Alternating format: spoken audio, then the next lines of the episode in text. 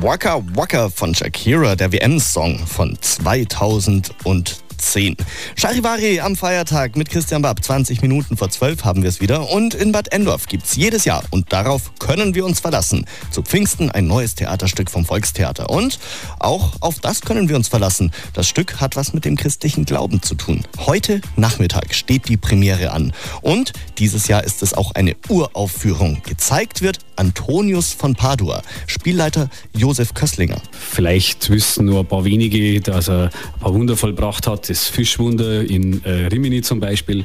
Aber wer war denn der Antonius wirklich? Was hat denn der gemacht? In offener Zeit hat er gelebt. Und das ist bei uns gut zum Singen. Ich denke, Theater ist eine gute Möglichkeit, das live fast mitzuerleben, was denn das für ein Mensch war. Und da steckt weit mehr dahinter als der Schlamperlheilige oder der Patron der Liebenden zum Beispiel, wird er auch genannt.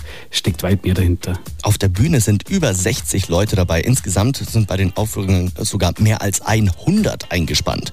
Der Zuspruch der christlichen Stücke, der ist jedes Jahr vom Publikum ziemlich groß. Wir haben im Jahr um die 5000 Zuschauer bei 10, 11 Aufführungen. Ich denke, das ist jetzt auf jeden Fall mal ein, ein guter Grund, da in die Richtung weiterzumachen ein religiöses Theater ist nicht so oft.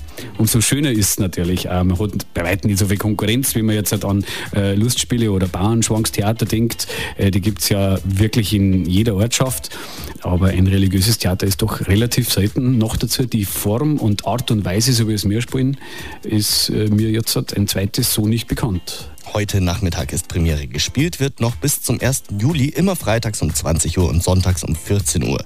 Mehr Infos gibt's unter www.theater-endorf.de.